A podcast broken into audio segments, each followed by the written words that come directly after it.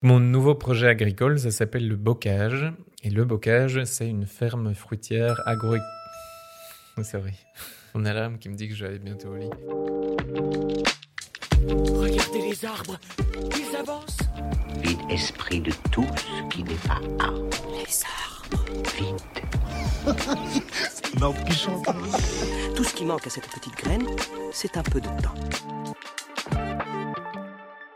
J'ai rencontré à nouveau plusieurs producteurs qui m'ont mis en garde par rapport à ça et qui étaient en train, eux, de réaliser que toutes leurs vignes en raisin noir étaient vouées à disparaître. Et là, j'ai vraiment pris conscience de l'ampleur du problème. Et en dernière minute, en fait, j'ai complètement changé ma commande chez le pépiniériste parce que j'avais misé sur une majorité de raisins noirs et j'ai inversé la tendance. J'ai mis un tout petit peu de raisin noir et j'ai été chercher euh, plein de, de, variétés de raisins blancs, du coup, pour, euh, pour compenser. Planter des arbres, c'est une bonne idée. Mais quels arbres planter Et avec quels objectifs Des arbres à bois Des arbres à fruits Des espèces indigènes Exogènes Du jardin pavillonnaire à la gestion forestière, en passant par les parcs citadins et les agriculteurs malins, je vais à la rencontre des planteurs de demain. Est-ce que tu peux te présenter? Bonjour, je m'appelle François, François Ouillot. Euh, J'habite à Arbre, dans la commune de Profondeville, c'est dans le Condro namurois, donc entre Namur et Dinan. Donc mon nouveau projet agricole, ça s'appelle le bocage. Et le bocage, c'est une ferme fruitière agroécologique. La base du projet, c'est vraiment d'avoir des fruits à croquer et des fruits qui sont qui font plaisir quoi. Des fruits qui permettent de diversifier la corbeille de fruits du citoyen sans devoir aller chercher euh, des fruits qui viennent de très loin. D'où le fait que j'ai aussi misé sur certaines cultures de fruits un peu plus hors du commun, quoique elles sont pas non plus euh, absurdes et totalement inconnues en Belgique, mais elles sont pas hyper communes. Euh, puisque je vais cultiver entre autres de la figue, du raisin de table, de la pêche et alors des cultures qui sont un peu plus connues chez nous comme la poire et la prune. Alors tout ça sera cultivé en bio, c'est pas anodin non plus parce que c'est l'ensemble de ces fruits n'existe pour ainsi dire pas en bio en Belgique. La poire bio, je crois qu'il doit y avoir un producteur en Wallonie. La prune, il y en a peut-être un peu plus, mais pas énormément non plus. Et alors du raisin de table bio en Belgique, idem, ça existe pratiquement pas. Donc voilà, pour moi, il y a, vraiment un, manque à ce niveau-là. Je trouve que le, le fruit, en fait, c'est euh, une part hyper importante de notre alimentation qui, quantitativement, pourrait prendre encore plus de place. Et, elle prendra plus facilement de la place dans notre assiette si c'est quelque chose auquel on a accès chez nous localement et, évidemment euh, en bio. Donc euh, voilà, ça c'est vraiment mes, motivations dans le fait de, cultiver euh, ces fruits et de développer ce projet de ferme fruitière agroécologique. Alors pourquoi agroécologique? L'idée c'est d'aller plus loin que le simple cahier des charges bio qui demande simplement de ne pas utiliser de, produits chimiques de synthèse.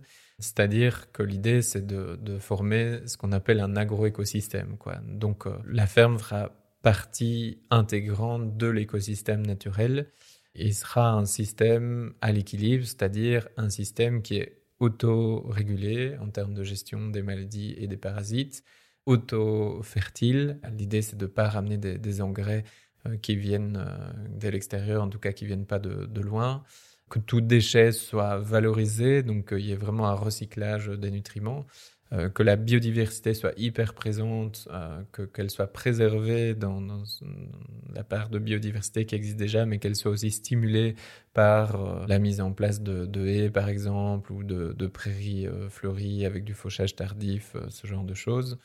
Et alors, que ce soit un projet aussi qui permette de stocker du carbone, euh, puisque en fait tout simplement les arbres avec la photosynthèse absorbent énormément de CO2 et stockent ce carbone euh, dans leurs troncs, dans leurs racines euh, et aussi dans toutes les, les, molécules de matière organique qu'ils injectent dans le sol avec leurs racines et par leur feuillage qui, retombe au sol.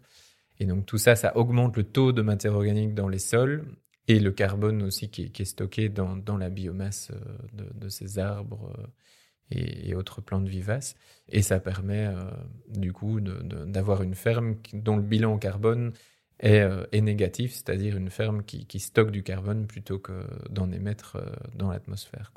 Et donc tous ces aspects-là, finalement, définissent le fait que c'est un projet agroécologique.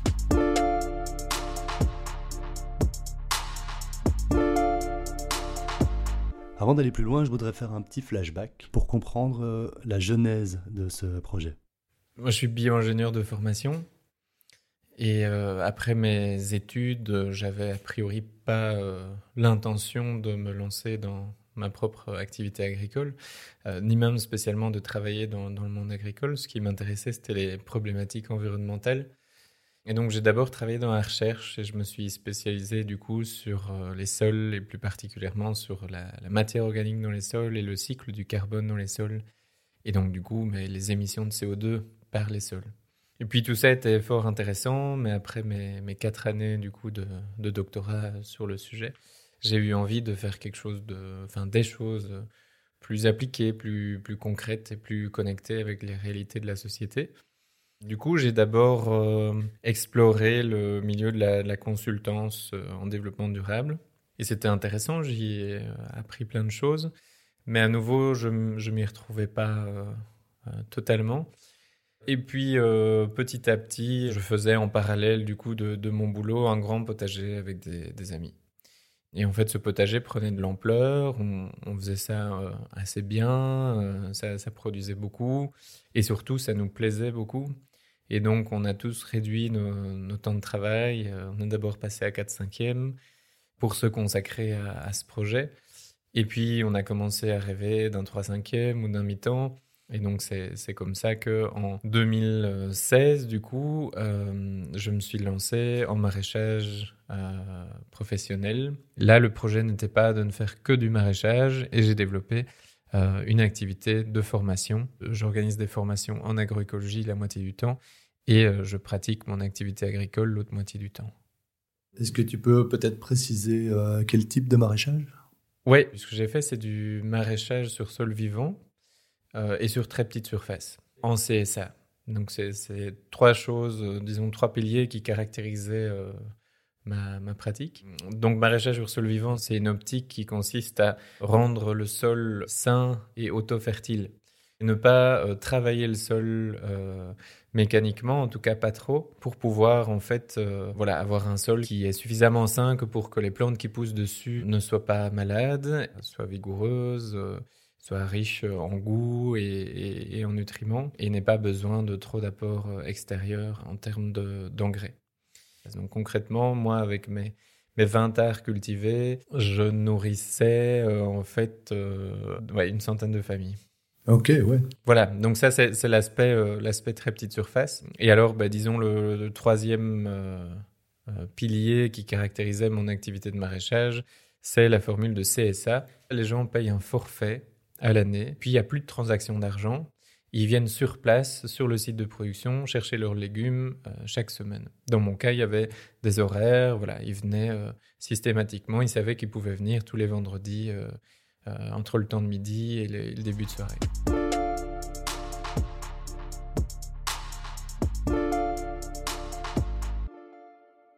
Et donc, tout, tout allait bien. Et donc, tout allait bien. Et qu'est-ce qui s'est passé?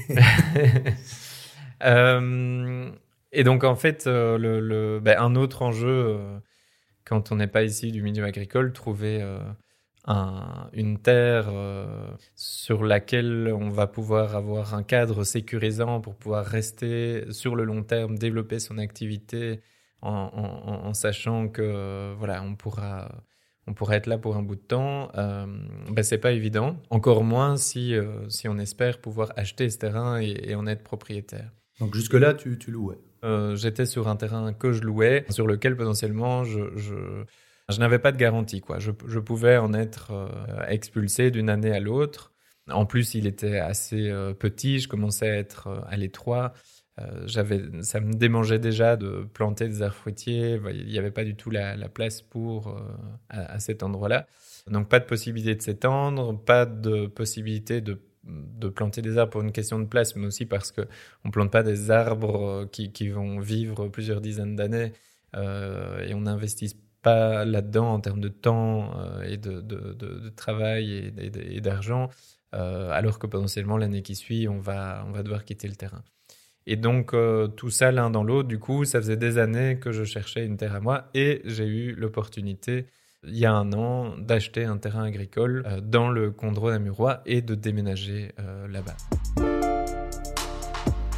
Une des raisons pour lesquelles euh, j'ai voulu passer du maraîchage à l'arboriculture fruitière, c'est que j'ai mis du temps à m'en rendre compte, mais il y a quelque chose qui musait en fait dans le maraîchage, qui est cet éternel recommencement. Le fait qu'on met énormément de temps et d'énergie à construire tout un système végétal qui est euh, luxuriant, abondant, et puis tout d'un coup, euh, tout fan, tout meurt, hop, on couvre le On sol, arrache tout. on arrache tout, on couvre le sol, ça ressemble à un, un désert, et puis au printemps qui suit, on recommence tout à zéro. On repart d'un sol nu, on repart de la graine, et on réinstalle tout, on repaille le sol, on taille les plantes, on les regarde pousser, etc.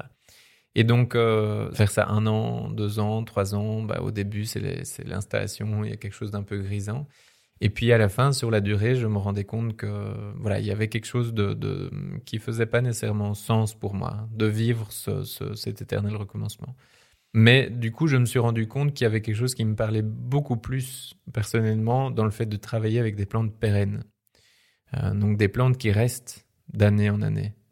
Que je puisse finalement développer euh, une relation sur le long terme avec euh, des êtres vivants dans ma ferme, de la même manière qu'un éleveur aurait euh, un troupeau qui, voit grandir et, des animaux qui voient, qui voient se développer et vieillir d'année en année, qui ont parfois un prénom, etc.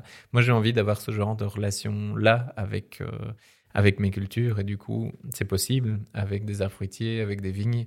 Tout le travail qu'on fait ben, est valorisé d'année en année. Par exemple, quand, on taille, ben, on voit l'impact de cette taille l'année qui suit, on voit comment la, la plante réagit. On, s'adapte finalement, c'est comme un, dialogue euh, avec l'arbre. Et puis on voit l'arbre ou les cultures vivaces euh, voilà, grandir, prendre, de l'ampleur, prendre de la maturité, euh, passer d'un stade juvénile à, un stade de, de- de production fruitière. Et puis esthétiquement, on voit le paysage se dessiner de plus en plus. Le paysage ne se ressemble pas, quoi. Les, choses changent. euh, et ça, a quelque chose euh, voilà, qui, moi, me stimule, me correspond euh, mieux que des cultures de plantes annuelles. Maintenant, on a, on a quand même besoin de, légumes et de gens qui continuent à faire du maraîchage. Moi, personnellement, j'ai senti que ma, voie était plus dans le fait de travailler avec des arbres ou des plantes euh, pérennes. Quand je dis plantes pérennes, il y a évidemment bah, la, vigne, euh, qui n'est pas un arbre, mais, une liane. Euh, mais à terme, je veux aussi sans doute réinstaller quelques, quelques cultures pérennes entre mes arbres fruitiers, comme par exemple euh, de la rhubarbe, des asperges, des fraises. Ça, c'est des choses vers lesquelles je vais pouvoir retourner plus facilement parce que voilà, elles, elles- restent euh, dans la, dans la durée. Quoi. Et qu'à nouveau, c'est des plantes qui sont suffisamment euh, vivaces et, robustes et grandes que pour cohabiter avec, avec les plantes sauvages, avec de l'enherbement, contrairement à des petites plantes annuelles comme la plupart des légumes qu'on cultive. Donc voilà, cet aspect euh, travailler avec des arbres et des, plantes pérennes, c'est quelque chose qui caractérise vraiment mon nouveau projet par rapport à, des cultures euh, maraîchères classiques. En fait, la, la gestion de l'enherbement, c'est une des choses qui explique mon, mon cheminement et mon changement du maraîchage vers l'arboriculture fruitière. C'est-à-dire que quand on fait du maraîchage, on cherche à éliminer toutes les mauvaises herbes, y compris l'herbe en tant que telle, les graminées, parce qu'elles font concurrence aux cultures légumières, qui sont des cultures qui sont annuelles, qui sont pas très fortes, pas très vigoureuses, qui sont petites et qui ne feront jamais le poids à côté d'une mauvaise herbe qui va leur faire concurrence. Et donc, après euh, six années de maraîchage, moi j'ai commencé, euh, j'avoue, à en avoir marre euh, de désherber. Alors je dis ça, ça, ça- ça peut paraître évident, mais ça l'est pas, parce que j'ai plein de collègues maraîchers qui adorent désherber. Euh, vraiment. Et j'y voyais aussi un peu un non-sens, quoi. Je trouvais que, enfin voilà, cultiver des, des plantes pour euh, passer une grosse partie de son temps à lutter contre d'autres qui, qui poussaient sauvagement, il y avait quelque chose d'un peu paradoxal.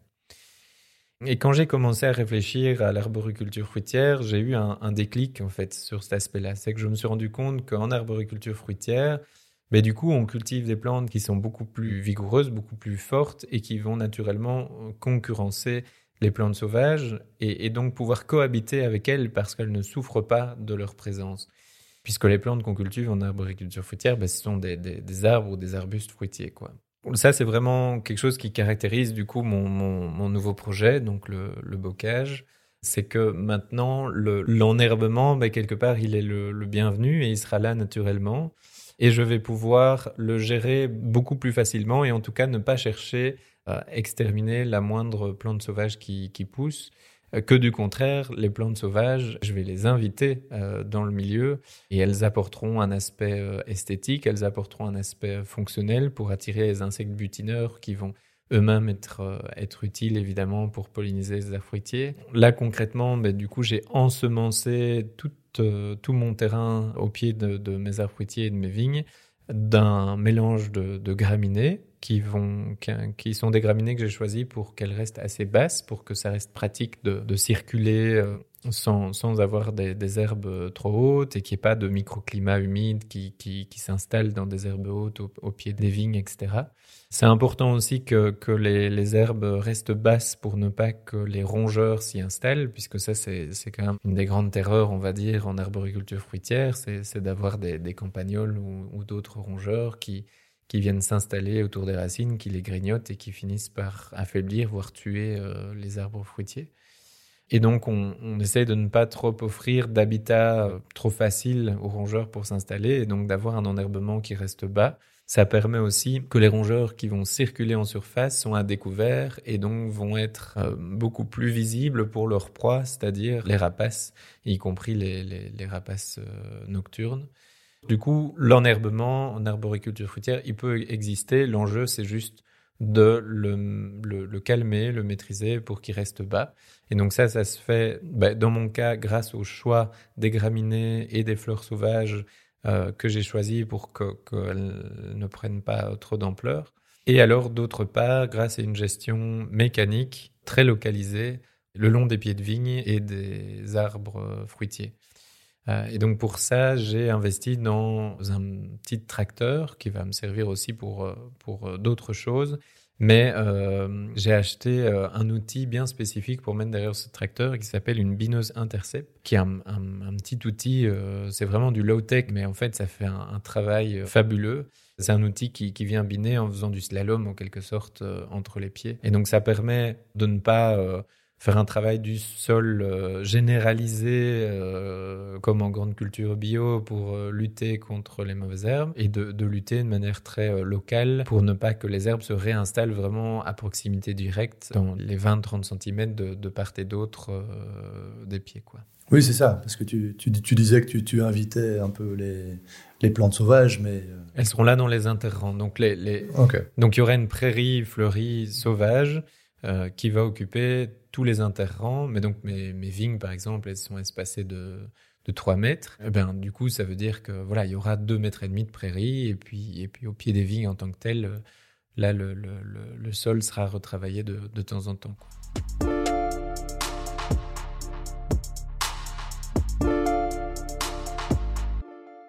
C'est quand même un gros changement. Finalement, tu, tu arrêtes quelque chose que, que tu connais bien, qui, qui fonctionne et, tu te jettes un peu dans, dans, l'inconnu, quoi.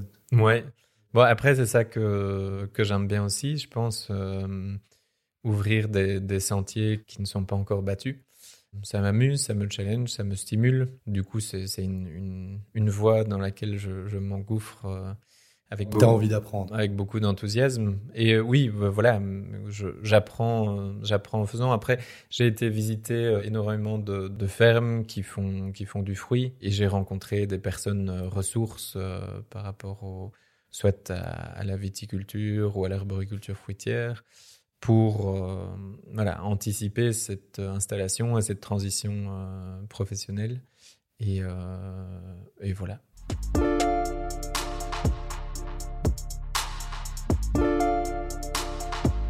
Et, donc, est-ce que tu peux nous parler justement un peu euh, des, choix, des arbres, euh, des fruitiers vers lesquels tu te diriges? Euh, Oui, donc j'ai cinq cultures principales. alors, j'ai choisi justement de faire des fruits originaux et qui sont, pour certains, habituellement pas tellement cultivés chez nous. Et ça pour plusieurs raisons pour occuper une niche commercialement. voilà, c'est une, une, stratégie pour assurer mes, arrières à nouveau en termes de rentabilité économique de, l'activité. D'autre part, parce que j'ai choisi des fruits que j'aimais bien manger, moi, à titre personnel, et que, que je voulais avoir plaisir, du coup, à, cultiver. Je trouve que c'est important d'aimer ce qu'on fait pour pouvoir ensuite euh, être capable de, partager ce plaisir autour de soi. Et puis, euh, l'autre raison de ce côté un peu euh, original de, mes fruits, c'est tout simplement que je me suis adapté à mon site, au terrain que j'ai trouvé qui est un terrain qui est très bien exposé, plein sud, mais quand même assez fort en pente et, euh, très caillouteux, avec une couche de sol arabe qui est très fine. Et donc je crois que beaucoup euh, auraient tourné les talons et se seraient dit, euh, voilà, c'est pas pas un endroit pour cultiver. Moi, j'y ai vu l'opportunité justement de faire des choses un peu originelles. Mais typiquement, la vigne et la figue s'adaptent super bien à, ce genre de site. Par ailleurs, c'est un terrain qui est très bien exposé qui est très bien ventilé aussi parce qu'il est au-dessus d'une colline. Euh, et donc ça, c'est assez bien pour euh, protéger les cultures des maladies, empêcher que l'humidité s'accumule et que, les champignons se développent, etc. Et ça, c'est quelque chose qui caractérise l'agroécologie, c'est que euh, c'est important de s'adapter au, contexte local. Quoi. Ça sert à rien d'avoir un, espèce de projet clé sur porte qu'on pense de manière théorique et qu'on pourrait appliquer n'importe où. Je pense que c'est important de construire son, son, projet de manière un peu euh, itérative, on va dire, en, tout cas euh, en, en, synergie avec la recherche de son terrain. Et donc j'avais déjà euh, ces dernières années pas mal réfléchi à, à mon projet, j'avais des idées derrière la tête, mais quand j'ai trouvé ce nouveau terrain, ben c'est clair que j'ai fait une, une, sélection dans mes idées et que ça m'a permis aussi de me conforter dans l'idée que j'allais mettre de côté le maraîchage diversifié en tant que tel je vais sans doute encore garder quelques cultures légumières bien spécifiques, mais juste deux, trois. Parce que voilà, c'est pas un site qui serait très pratique pour, euh, pour du maraîchage, avec tous les, les, gros cailloux qu'on y trouve, etc. Euh, travailler les mains dans, dans, la terre et faire du repiquage tous les 10 cm. Euh, j'ai essayé juste pour planter une haie, j'ai les mains en sang après, après quelques minutes. Donc c'est voilà, c'est un sol dans lequel il faut travailler euh, plutôt euh, à la pioche. Euh, si on veut creuser des, arbres, ça marche, mais voilà, pour chipoter avec des petits légumes, c'est plus compliqué. Et tu as aussi anticipé des, changements climatiques qui sont plus présents que jamais? Oui, clairement, et c'est une raison évidente du choix de, mes cultures, c'est la résilience par rapport au, au, changement climatique, clairement. Donc oui, je, je, je mise sur le fait que voilà, enfin, c'est pas une question de miser, mais je considère qu'effectivement, ça devient nécessaire de penser à des modes de production alimentaire qui seront plus adaptés à des conditions de, sécheresse et de, canicule euh, extrêmes. Typiquement, ben, le, figuier et, la vigne euh, sont des plantes qui sont très, très résistantes, qui sont même, voilà, c'est pas qu'elles sont résistantes, en fait, elles sont très résilientes, euh, ce qui veut dire qu'elles peuvent encaisser des chocs comme la sécheresse euh, sans pour autant mourir. Et quand je dis qu'elles encaissent, ben, c'est que, voilà, par exemple, un figuier, il va potentiellement, si euh, la sécheresse dure trop longtemps et qu'on l'arrose pas, il va, il va perdre ses feuilles en plein été. Mais en fait, il va repousser euh, en quelques jours dès qu'on lui amènera à nouveau de l'eau. Quoi. Donc c'est une plante qui a une capacité de s'adapter et d'encaisser le, le, stress et puis de, de renaître de ses cendres qui est assez impressionnante. Donc voilà, je me suis dit que par rapport à, à l'avenir qui nous attend, ben, des cultures comme ça, ça semble euh, intéressant. Beaucoup moins fragile que toute une série de, plantes annuelles comme, comme les légumes et, et, moins fragile aussi que toute une série d'arbres qui jusque maintenant étaient typiques de nos terroirs, mais, mais, mais qui sont voués à, à disparaître parce que, voilà, on le sait, même les arbres sauvages, ben, il y en a toute une série qui, qui sont en train de, de, ne pas résister à, ces sécheresses et ces canicules extrêmes et qui vont à terme disparaître. Sans doute que dans l'arboriculture fruitière, ce sera la même chose. Il y a des arbres fruitiers qui donneront beaucoup moins bien dans ces conditions-là et qui étaient pourtant typiques de nos terroirs jusqu'à aujourd'hui. Et donc, euh, voilà, moi j'ai préféré directement, quitte à, à, relancer un nouveau projet, prendre en compte ce, cet aspect euh, climat. Et donc, euh, tu conseilles de, de, renoncer à, à l'indigénat euh, finalement? Non, non. Euh, je crois juste qu'il euh, il faut, il faut diversifier. quoi. Euh, ça aussi, c'est un des grands principes d'agroécologie. C'est important de, cultiver la, diversité. En plus de stimuler la biodiversité naturelle, il, il faut aussi cultiver la diversité. Je n'ai pas misé que sur des plantes exotiques non plus. Hein. je pars aussi sur la poire et la prune qui sont très bien adaptées chez nous et qui sont typiques de, du terroir condrusien. Donc voilà, je ne mets pas tous mes œufs dans, le même panier et j'espère d'ailleurs qu'on pourra continuer aussi à cultiver euh, de la poire et, de la prune. Et tu as aussi par ailleurs une haie d'arbres euh, indigènes. Oui, oui, tout à fait. Et ça, c'est primordial. Enfin, je veux dire, la faune et la, et la, et la flore euh, sauvage de chez nous, voilà, sont évidemment à, à préserver. Et les haies, c'est quelque chose qui, qui permet de cultiver cette biodiversité de, quelles essences on, parle? Ben donc J'ai planté sur mon terrain une haie composée d'une quinzaine d'essences différentes, du sureau, de l'aubépine, de la bourdaine, du troène, euh, du néflier, du pommier sauvage. J'ai encore plein, plein d'autres choses, mais je me souviens plus de, de tout par cœur. Mais en tout cas, là-dedans, voilà, ce sont des espèces indigènes, effectivement, qui sont typiques de chez nous et qui vont euh, assurer différents rôles. Donc cette haie, euh, elle va avoir une fonction euh, très pratique, on va dire, pour moi, parce que déjà, elle, va faire une barrière contre les dérives de, pesticides éventuels de, des activités agricoles qui, viennent, qui sont en conventionnel un, peu plus loin de moi. Et puis, à côté de ça, eh bien, elle va fournir un habitat à toute une série de, d'animaux sauvages, euh, d'oiseaux, d'insectes, euh, et cette biodiversité qu'elle va abriter, l'idée c'est de la, de la préserver pour elle-même, dans, dans, une optique euh, purement gratuite, on va dire, de préservation de la nature, mais aussi dans une optique de ce qu'on appelle biodiversité fonctionnelle, c'est-à-dire d'amener euh, des ce qu'on appelle des auxiliaires de culture, donc euh, d'attirer toute une série de populations d'insectes et d'autres êtres vivants qui seront des prédateurs naturels de certains parasites des cultures. Donc dans un environnement hyper simplifié où on a des grandes plaines euh, agricoles plates sans aucun aucun arbre ou arbuste, ces populations d'auxiliaires, de, de, elles n'ont aucun habitat, elles n'ont pas la possibilité d'exister.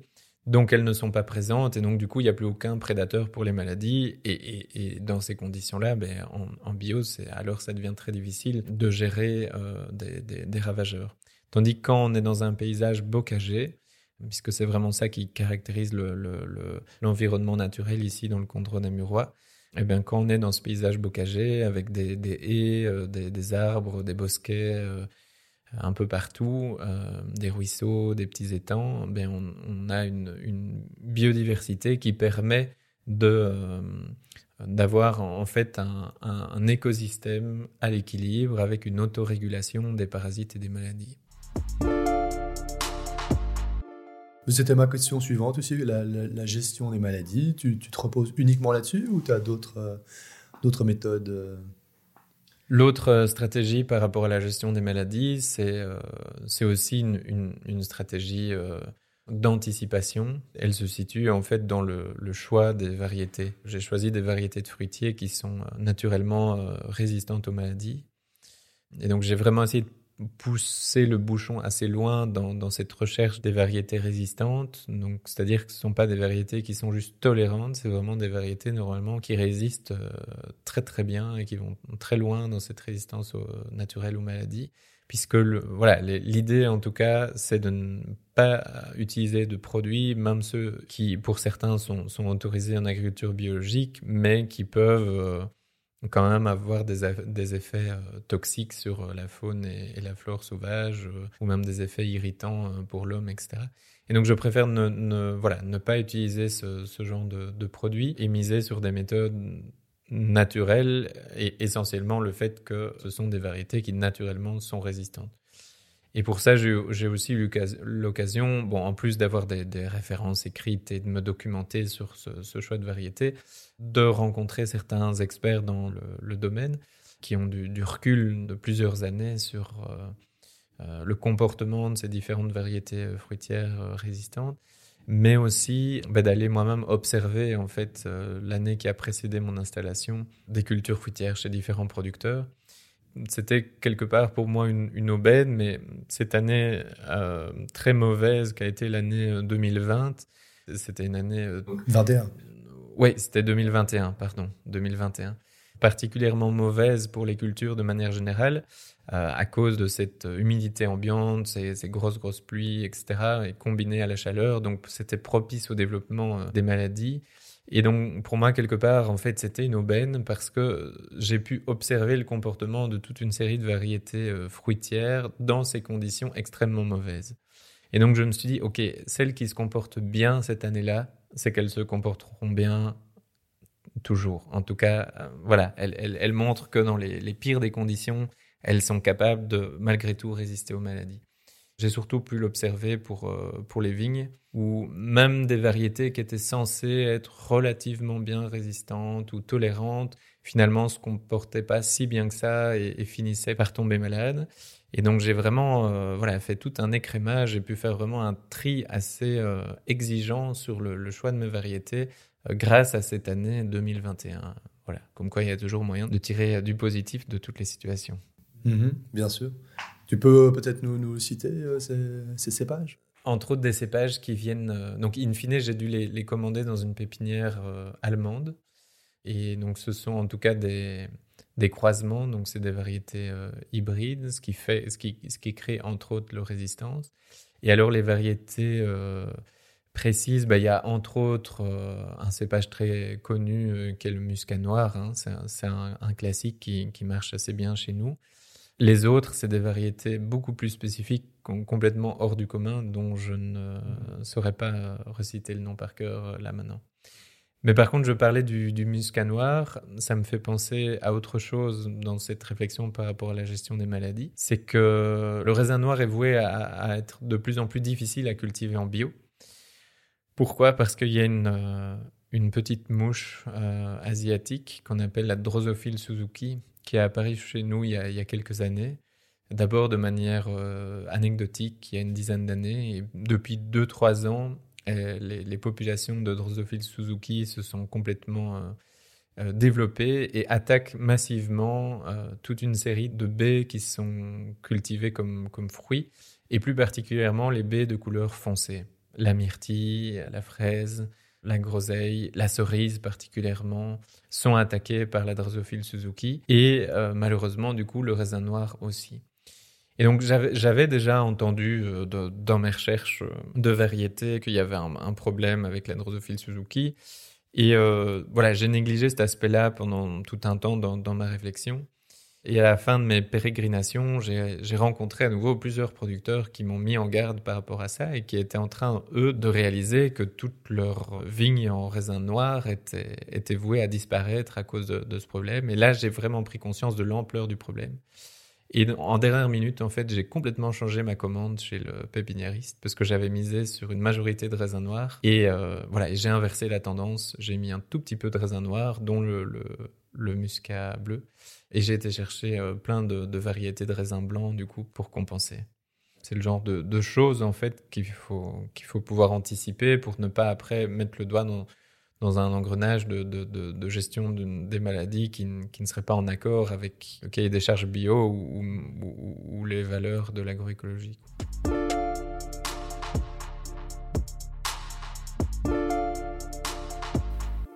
Et en termes de commercialisation, tu, tu vas continuer le, système de CSA Oui, donc j'aimerais vraiment beaucoup. S'il y a quelque chose que j'ai envie de, de, de garder euh, de mon expérience précédente euh, de maraîchage, c'est en tout cas, entre autres, mon système de commercialisation en CSA, qui pour moi est la clé pour trouver la rentabilité économique en maraîchage au sens large. Et je pense même que ce système de CSA pourrait s'appliquer à plein d'autres euh, activités agricoles.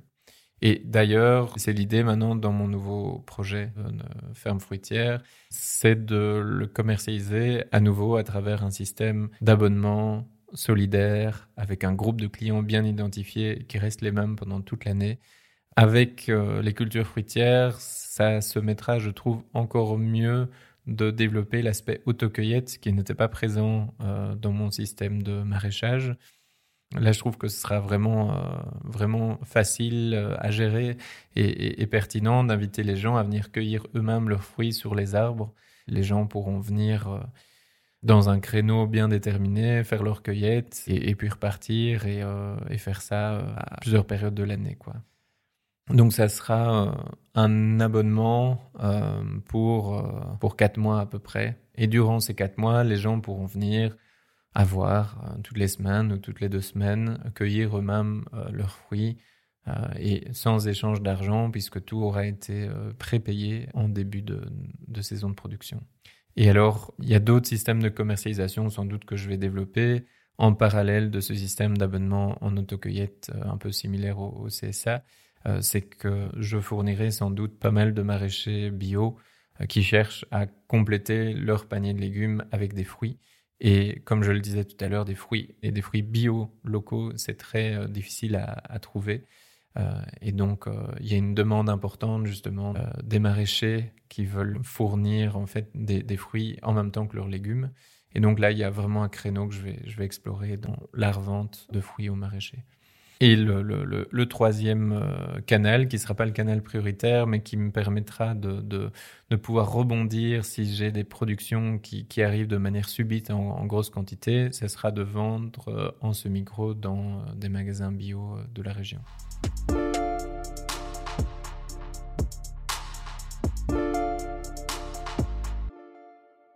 Est-ce que tu as un arbre préféré? Il euh, y a deux arbres que j'aime beaucoup. C'est le, chêne et, euh, et l'érable champêtre. C'est deux arbres que j'aime, que j'ai toujours aimé beaucoup à la base pour leur esthétique. Le chêne aussi pour son côté majestueux, euh, très, très puissant, pour leur, longévité. Je trouve ça super impressionnant, en fait, tous ces, ces, vieux arbres qui nous dépassent complètement en termes de longévité et qui, qui voient plusieurs générations d'humains se succéder pour autant que les humains le, le, leur laissent la possibilité de rester sur pied. Donc il y, a, quelque chose un peu de, sacré, voire de, spirituel pour moi dans mon rapport à, des arbres comme, des chênes.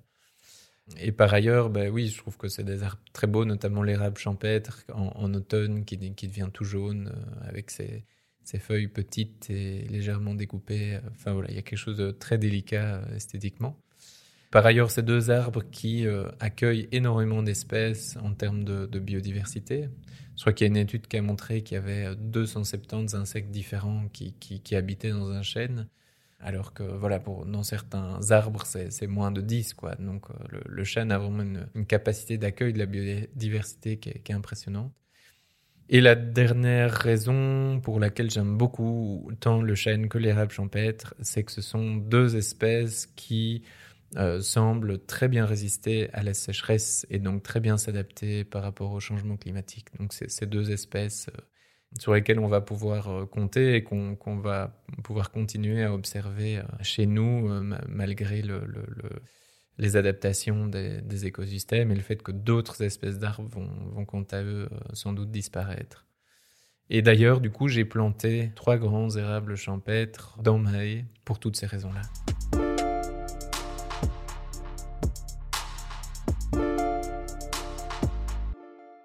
Est-ce que tu peux nous partager peut-être euh, des, anecdotes, euh, pas forcément liées au, travail, mais peut-être des anecdotes euh, d'enfance liées aux arbres ou de plantation?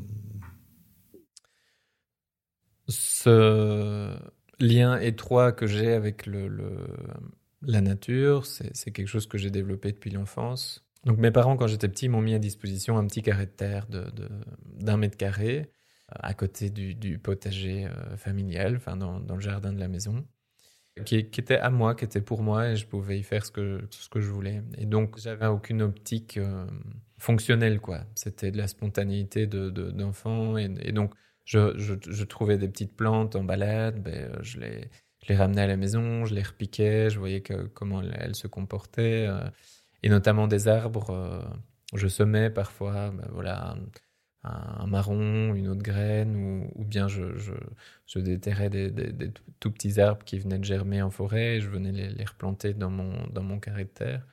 Et, euh, c'est vrai que du coup, mon, mon réflexe, euh, quand mes parents m'ont mis ce petit carré de terre à disposition, je, je devais avoir euh, 5, 6, 7 ans. Ça n'a pas été de cultiver des légumes, ça a été avant tout de, de faire germer des arbres ou de repiquer des arbres. Euh, et donc je crois que j'ai avant tout un, un, lien étroit avec les plantes vivaces en tout cas, et plus particulièrement avec les arbres, plus qu'avec des légumes en fait, mmh. des, plantes, des plantes légumières. Voilà, il y a toujours eu quelque chose euh, avec les arbres. Donc ça, c'est une, première anecdote. Et j'aurais envie de, faire ça aussi avec euh, mes propres enfants, de pouvoir euh, les inviter à, mettre les mains dans la terre et à ce qu'ils aient euh, en fait la possibilité d'essayer, de planter des choses et de, voir spontanément ce, qui ressort quand je les mets dans ce genre de situation. Mais donc, il y a quelques années, j'ai eu un accident en, en montagne. Je suis tombé d'une falaise. Et donc, sans rentrer dans les détails, Bon, c'était un, accident assez grave, une, chute euh, assez haute. J'étais du coup euh, dans un, dans un sale état, mais grosso modo, j'ai dû attendre 4 heures en, bas de la falaise pour euh, que les secours arrivent. J'étais incapable de, de bouger. J'étais en fait au pied d'un arbre et plus particulièrement au pied d'un chêne. Alors voilà, il n'y a peut-être pas de, de, hasard. Je disais que c'était un, de mes arbres préférés et un arbre pour lequel j'avais beaucoup d'admiration. Et je parlais tout à l'heure du fait qu'il y avait presque une dimension euh, sacrée ou spirituelle entre moi et, certains vieux arbres majestueux comme les chênes. Et je crois que ça s'est d'autant plus développé euh, du coup à, ce moment-là, puisque une expérience un peu particulière que, j'ai vécue, c'est que dans ce moment où j'étais euh, entre la vie et la mort et, convaincu que j'étais en train de, mourir, bah, le moyen que j'ai trouvé pour tenir le, coup en attendant les, secours et, et, pour essayer de de me donner euh, toute l'énergie euh, dont j'avais besoin, c'est tout simplement euh, voilà, d'attraper une branche, un rejet qui, qui partait du, du, pied de, de, ce vieux chêne. Et, et, ce contact, tout simplement, avec le, chêne m'a permis d'établir une, voilà, une connexion entre lui et moi, une simple connexion sensorielle, quoi, par le toucher de son, son écorce. Et de sentir qu'en fait, c'était pas anodin, c'était pas c'est pas comme si j'avais la main par terre, c'était pas comme si je serrais n'importe quel objet. En fait, j'étais un peu main dans la main avec ce chêne et il y avait quelque chose qui passait, quoi. Il y avait, il y avait de l'énergie et c'était, c'était un organisme vivant et il était là pour moi, il me soutenait et je le, je le sentais. En tout cas, c'est comme ça que, que je l'ai vécu. Et voilà, ça m'a aidé à tenir le coup et d'ailleurs, je suis toujours là. Et depuis, euh, ben voilà, il y, a clairement une dimension euh, à nouveau un peu spirituelle et, sacrée pour moi dans, les arbres et particulièrement dans, les vieux chênes. Et, d'ailleurs, quand je me balade en forêt ou dans mon, bocage condrusien, comme j'aime bien l'appeler, dans lequel il y a beaucoup de, vieux chênes, j'aime bien en fait les serrer dans mes bras et voilà prendre tout le, tout le tronc du, du chêne euh, entre mes bras en plaquant ma tête et, mon torse contre, euh, contre l'écorce et sentir euh, toute cette énergie qui, passe. Voilà, moi je, sens vraiment que voilà, quand on serre un arbre dans ses bras, ben, potentiellement on peut, on peut euh, recevoir en fait beaucoup d'énergie. Donc voilà, ça c'est plus dans, mon vécu récent, une anecdote dans mon vécu récent avec les arbres.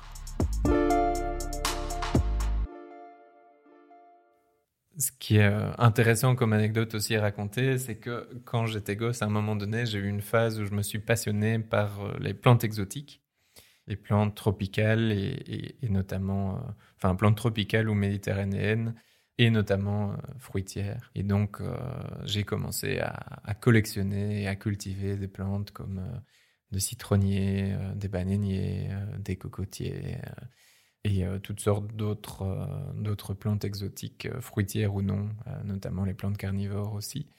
Et ma famille m'a offert une, une serre, en fait, quand j'avais 12 ans. Et donc, pour dire à quel point c'était voilà, le genre de cadeau qui, qui me faisait plaisir, c'était des choses qui étaient liées à la culture des plantes. Et donc, j'ai développé voilà, mes, petites, mes petites cultures de fruits exotiques dans cette serre. Et puis, c'est quelque chose qui, voilà, avec l'adolescence, a été mis de côté je suis passé à autre chose.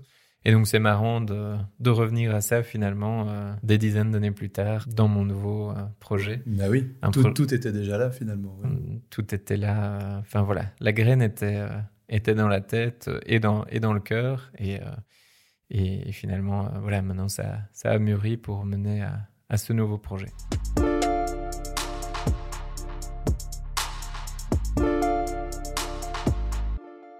Un grand merci euh, pour ta disponibilité et, euh, et, et voilà, c'est très enrichissant. Merci beaucoup. Ben, avec grand plaisir. C'était euh, c'était amusant de retracer tout l'historique de, de mon lien aux arbres à travers cette interview. Donc ça m'a fait plaisir de, de le partager. Merci aussi.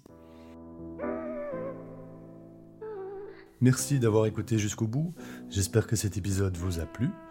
Vous pouvez suivre le projet de François euh, sur Facebook, le bocage ferme fruitière agroécologique. Je vous mets les liens en description de toute façon, ainsi que sur sa page Graines d'avenir pour tout ce qui concerne ses activités de formation.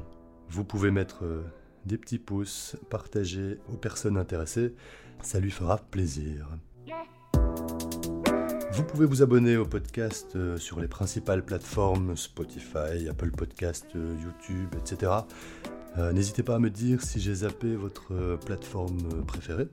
Pour en savoir plus et être tenu au courant des prochains épisodes, vous pouvez suivre la page Facebook et Instagram du podcast.